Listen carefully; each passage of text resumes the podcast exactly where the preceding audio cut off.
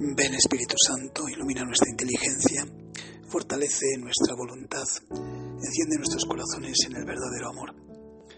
Santa María, hija del Padre, Madre del Hijo, esposa del Espíritu Santo, danos intimidad con Dios, que le conozca, que le ame, que le viva. San José, Maestro de oración, enséñanos a orar, concédenos el don de la oración.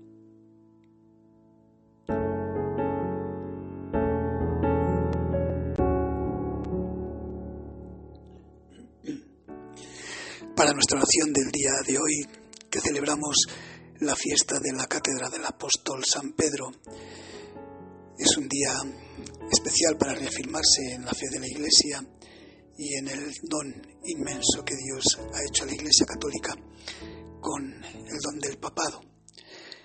El Evangelio lo conocemos. ¿Vosotros quién decís que soy yo? Y Simón Pedro toma la palabra y dice, tú eres el Mesías, el Hijo de Dios vivo. Y una vez que se hace la afirmación en que Dios es Dios y nos ha enviado a su Hijo, Dios no puede fallar y su Hijo ha venido a salvarnos. Apoyados en esta acción de fe, apoyados en la certeza de que Dios no puede fallar, entonces luego viene las palabras de Jesús, bienaventurado tú, Simón, hijo de Jonás, porque esto no te lo ha revelado ni la carne ni la sangre, sino mi Padre que está en los cielos.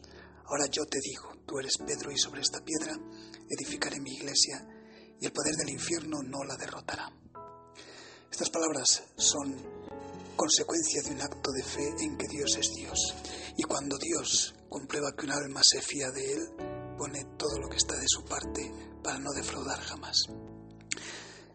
Una oración muy oportuna y una fiesta muy oportuna en este día y en este, en este tiempo de cuaresma, donde si estamos al tanto de las noticias que hay a nivel de la iglesia y demás, sabemos que están todas empujando en crear divisiones, crear tensiones, enfrentar a unos sacerdotes con otros, unos fieles con otros, unos grupos con otros, unos cardenales incluso con otros y muchos contra el Papa y otros.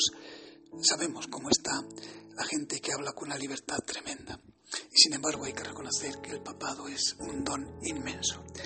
Habrá distintos tipos de papas, distintas sensibilidades, pero es un tiempo para valorar, agradecer este don y pedir intensamente para que este don no nos falte nunca en la Iglesia.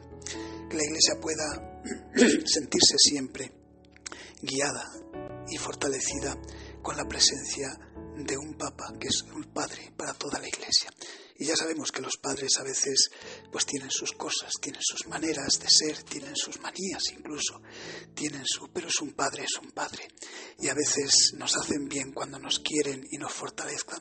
Y también nos hace mucho bien cuando nosotros les queremos y les apoyamos y comprendemos sus sensibilidades a lo mejor distintas a las nuestras. Tanto es un padre, siempre es un padre cuando nos quiere o cuando tenemos que quererle cuando nos aguanta y nos perdona y nos encauza, o bien cuando nosotros nos quedamos descolocados por indicaciones, por criterios, por cosas que a lo mejor nos dejan un poco despistados, pero que con humildad podemos ver en todo la providencia de Dios. El que ama siempre está por el camino correcto. Y el Papa no puede hacer otra cosa nada más que marcarnos en el camino de la fe, de la esperanza y de la caridad. Y a veces la caridad implica callar, a veces estar descolocado o desconcertado, pero siempre eligiendo amar, aunque ahora de momento no entienda. A veces escribir en el suelo, a veces callar por caridad, en fin. El amor tiene muchas caras y nuestra fidelidad a la Santa Madre Iglesia y nuestra fidelidad agradecida al don del papado a veces implica silencio, implica soledad, incomprensión, disimular defectos y mantenernos siempre en el camino de la sana fe, de la sana esperanza y de la siempre constante caridad.